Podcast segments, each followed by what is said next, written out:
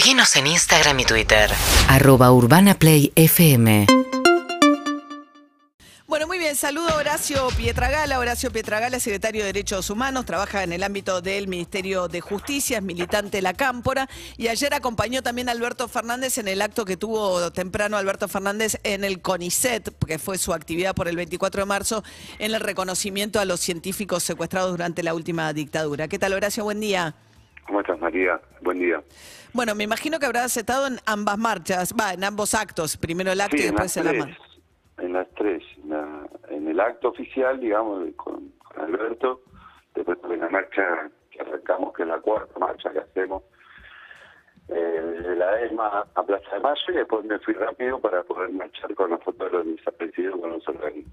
Pa- Después me fui rápido, perdón. Con la foto de los organismos que entró a las Desaparecidos, 4 de la claro, la foto para estar en la marcha ahí en Avenida de Mayo y Piedras, que arrancaba para acompañar la foto de los desaparecidos. La, la, la cámpora se suma a esa marcha, pero siempre queda atrás. Por la cantidad de gente que hay. ¿Vos tuviste, vos, tu- ambos padres, vos- tus dos padres son desaparecidos en la última dictadura? Sí, yo tuve la suerte, uno de los privilegiados, de los pocos que pude recuperar los restos de los dos. Mi papá en una fosa en San Vicente, una fosa común en San Vicente, y mi mamá en el cementerio de Burlón, acá en zona norte. También enterrada como N, los recuperé en el año 2003 y, y 2004 sucesivamente. Y tu militancia, digamos, de- dentro de la cámpora arranca básicamente por tu militancia primero en hijos de desaparecidos. En realidad en abuelas. Yo apenas recupero mi identidad, me sumo a militar en abuelas. Y, y bueno, sí, después naturalmente entramos a la cámpora por, por esa convocatoria que había y bueno, tenía muchos amigos también. Y decidí en la cámpora. Eh, bueno, ayer fue una demostración por lo menos de músculo de movilización fuerte la que hizo la cámpora en un contexto particular, ¿no? Donde se discute un poco el rumbo del, del gobierno.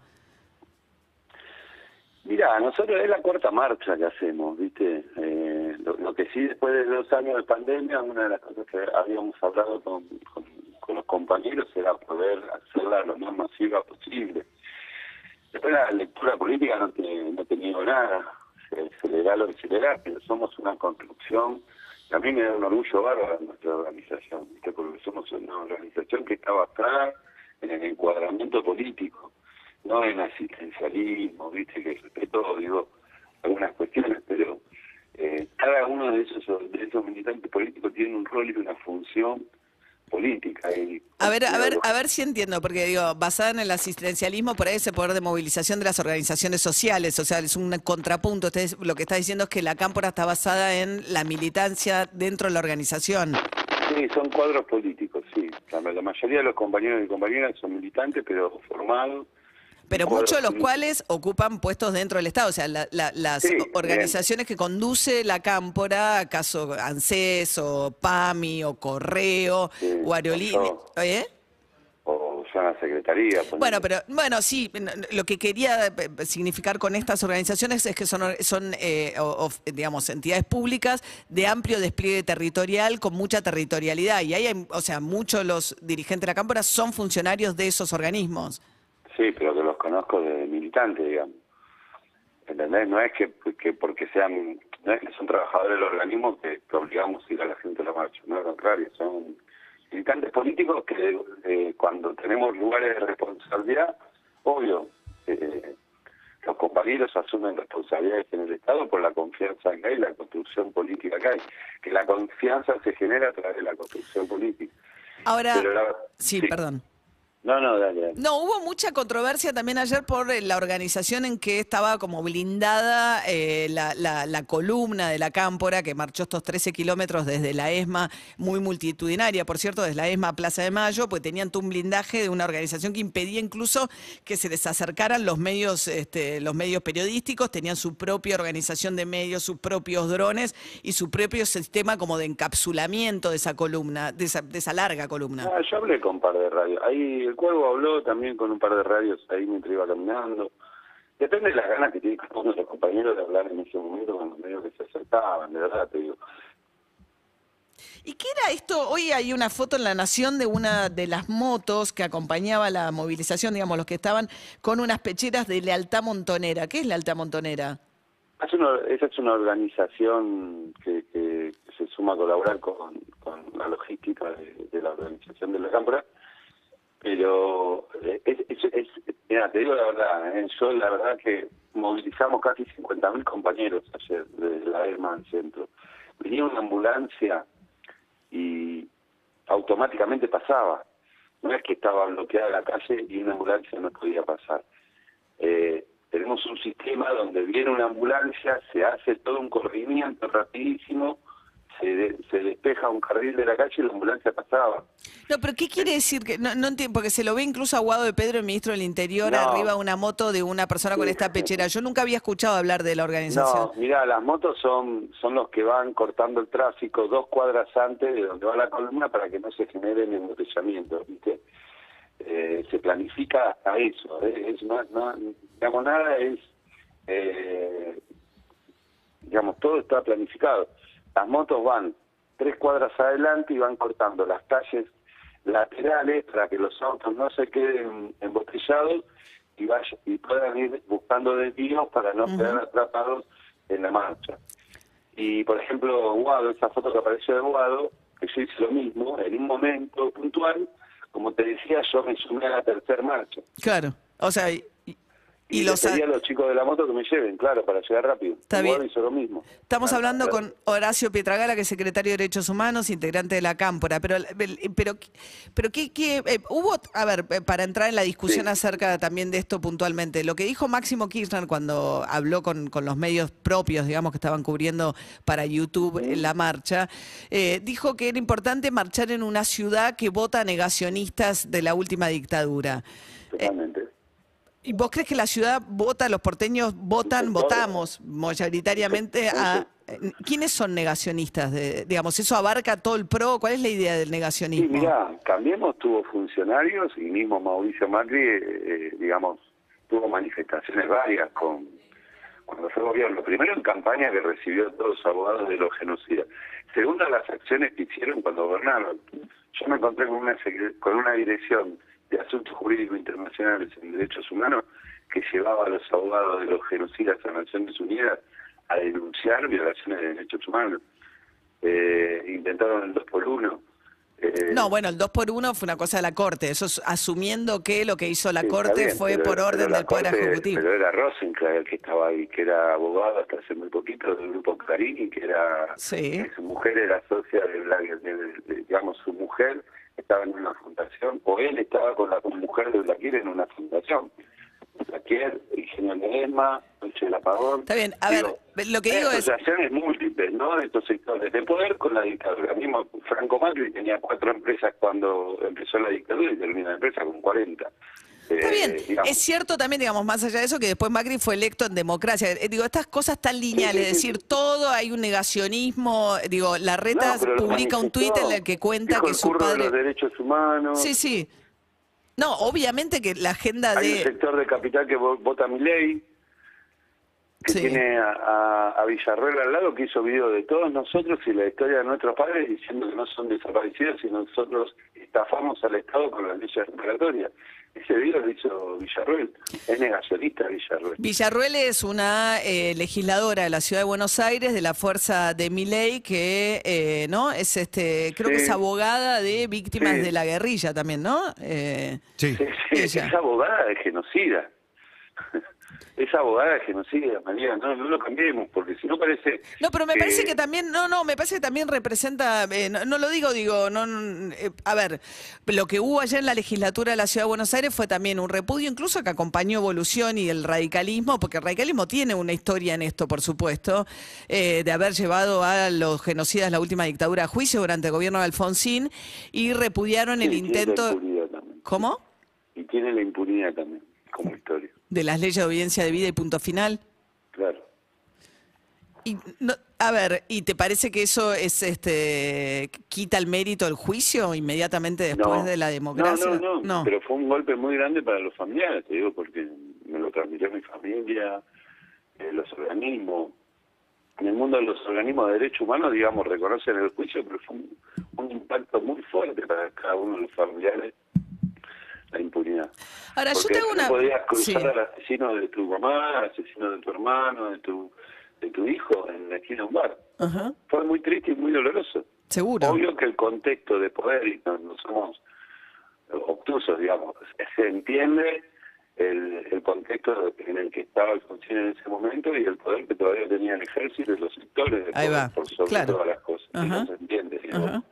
Ahora, Horacio, más allá de la discusión, a mí me parece que hay, eh, y esto ya es una opinión eh, mía, ¿no? Pero eh, digo, con la- obviamente que cuando lo que se plantea es que hubo dos bandos, etcétera, se busca el camino de la, el camino de los dos demonios, de la idea de responsabilidad, sí. una locura que le quita el peso distinto de lo que es el terrorismo de Estado y lo que pasó en la Argentina con la dictadura. Ahora, como secretario de Derechos Humanos, hay un reclamo de víctimas de atentados guerrilleros civiles que sienten que no tienen ningún lugar dentro del Estado para reclamar por sus víctimas. Y como si cualquier reclamo de las víctimas de las guerrillas fuese equivalente a reivindicar la dictadura. Y yo no creo que eso sea así y me parece que la construcción que se hace genera la imposibilidad de que también, porque digo, No, sí, yo entiendo lo que la decís. Dictadura pasa- no justifica, y me parece, pues, pues, No, se- no, circuló María. mucho, perdóname, le doy este breve, Sí. breve contexto. Es cierto que en el 76, cuando viene el golpe, tanto Montoneros como Herpe estaban muy diezmados, ¿no? El 75 había sido el momento más fuerte. Entonces la dictadura arranca con mucha fuerza con la idea de vamos a terminar con los subversivos, etcétera. Sí, el decreto de aniquilamiento también. Todo eso. Ahora, yo creo que parte del reclamo del cual se hacen eco los libertarios y que le da potencia ese reclamo en algunos sectores tiene que ver con que no hay un lugar para las víctimas de la de civiles de la guerrilla dentro de nuestra historia. Pero, a ver, expliquemos esto, eh, María.